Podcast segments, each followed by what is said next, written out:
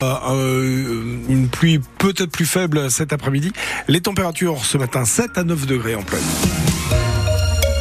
Vive inquiétude après l'annonce d'un vaste plan social chez Forvia. On vous en parlait mardi matin. L'équipementier automobile envisage de supprimer 10 000 postes en France d'ici 2028. Et le Nord-Franche-Comté devrait être impacté puisque Forvia, ex-Forestia, fait travailler 2500 personnes en CDI et plus de 500 intérimaires sur différents sites à Bavant, à Langeois, Seloncourt ou encore Étup.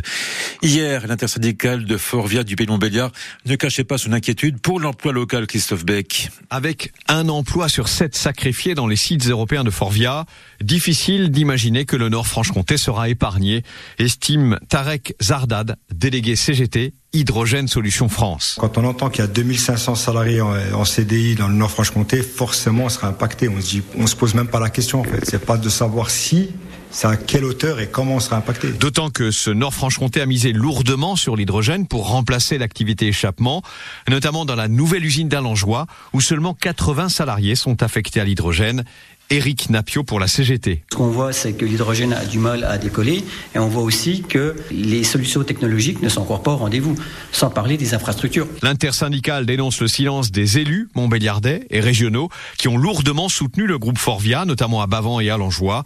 Christophe Husson pour la CFE-CGC. À la fois l'agglomération, la région euh, et l'État euh, participe financièrement au développement de l'activité automobile et plus particulièrement de Forvia, nous demandons des comptes, hein, c'est du donnant-donnant. On vous donne de l'argent, mais en contrepartie, vous maintenez l'activité, vous maintenez les emplois. Intersyndical craint une saignée dans les effectifs Forvia du Nord-Franche-Comté qui se traduirait par une pression insupportable pour les salariés restants. Explication signée Christophe Beck. Les salariés des Galeries Lafayette, eux, devront encore patienter pour connaître l'avenir des 26 magasins en France, dont ceux de Belfort et Besançon.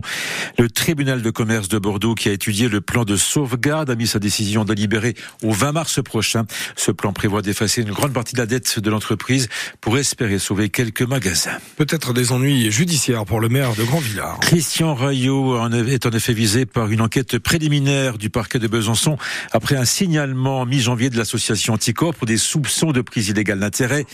En cause notamment le vote de différentes subventions financières par le maire de Grandvillard à destination du club de foot de la commune, club dirigé par son fils Sébastien Rayot. Et la question d'un potentiel délit de favoritisme est posé Alexandre Lepère. Oui, faire passer avant tout les intérêts du club de football. Christian Rayot est ciblé dans le rapport de l'association Anticor. Elle relève que le maire a participé à plusieurs reprises au vote municipal des subventions du FC Grand Villard.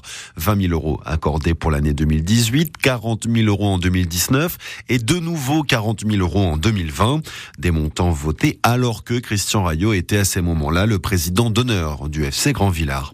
Le maire est accusé d'être jugé parti au bénéfice du club présidé par son fils, Sébastien Rayot. Aucun intérêt financier là-dedans, répond Christian Rayot. Le club de football serait même, selon ses mots, défavorisé. Le club de handball s'en sortirait mieux quand on regarde le niveau de subvention accordé par licencié.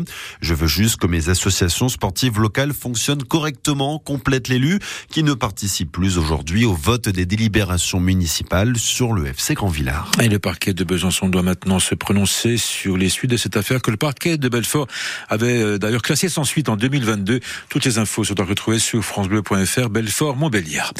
Les gendarmes de Lure au n'en reviennent toujours pas hier matin lors d'une opération de contrôle à bord d'une voiture banalisée dans le secteur de Ronchamp. Ils ont relevé 66 excès de vitesse en une seule matinée. Les gendarmes ont promis de faire de plus en plus de contrôles dans ce secteur. Des nouvelles du Serval retrouvé mardi matin à Vézelois à côté de Belfort. Il a quitté hier le territoire de Belfort pour être transféré au parc zoologique de la Citadelle à Besançon. Un transfert provisoire dans l'attente d'organiser son départ définitif vers le zoo de Saint-Martin-la-Plaine, à côté de Saint-Étienne, dans la Loire. En attendant, une enquête de gendarmerie est toujours ouverte pour savoir à qui appartenait ce cerval qui est une espèce protégée. Ici matin, 7h04, un escape game sur les dangers du numérique. C'est ce que proposait hier le centre Jean Moulin de Valdois à côté de Belfort, des ateliers à destination des jeunes ados sous forme de jeux d'énigmes sur les dérives d'Internet. L'occasion d'apprendre à reconnaître les fausses informations et les images truquées qui foisonnent sur la toile. Delphine Robert est l'une des animatrices de cet atelier. Elle estime qu'il est essentiel de sensibiliser sensibiliser les utilisateurs d'Internet le plus tôt et surtout le plus rapidement possible. Le mieux, c'est de leur expliquer les choses avant même qu'ils s'engagent dans les usages numériques et qu'ils en connaissent les dangers susceptibles et notamment que c'est pas anodin de poster une photo ou euh, que c'est mieux de pas répondre euh, quand il y a un hater, euh, voilà, qui fait des commentaires injurieux ou quoi. Donc, en tout cas, donner un peu les codes. Cet atelier, il est pour les 9-14 ans. C'est à peu près l'âge où les enfants ont un téléphone, sauf qu'à cet âge-là, ils sont pas capables de prendre ces décisions. Ils sont pas capables de voir que c'est pas simplement juste un écran, que derrière il y a beaucoup de choses qui se passent. Et puis bien sûr, euh, nous en tant qu'adultes, on connaît les risques, mais euh, les parents sont pas forcément armés euh, pour ça, même s'ils connaissent les risques et qu'ils essayent de protéger. Il y a peut-être des filtres à trouver. Des propos recueillis par Emeline Bonavent. Et puis, elle était la doyenne des actrices françaises. Micheline Prel nous a quitté hier à l'âge de 101 ans, connue pour quelques grands films incontournables, dont Le Diable au corps en 47 avec Gérard Philippe. Elle avait tenu ses derniers grands rôles dans Vénus Beauté en 99, ou encore dans Tu veux ou tu veux pas, il y a 10 ans avec Patrick Bruel et Sophie Marceau.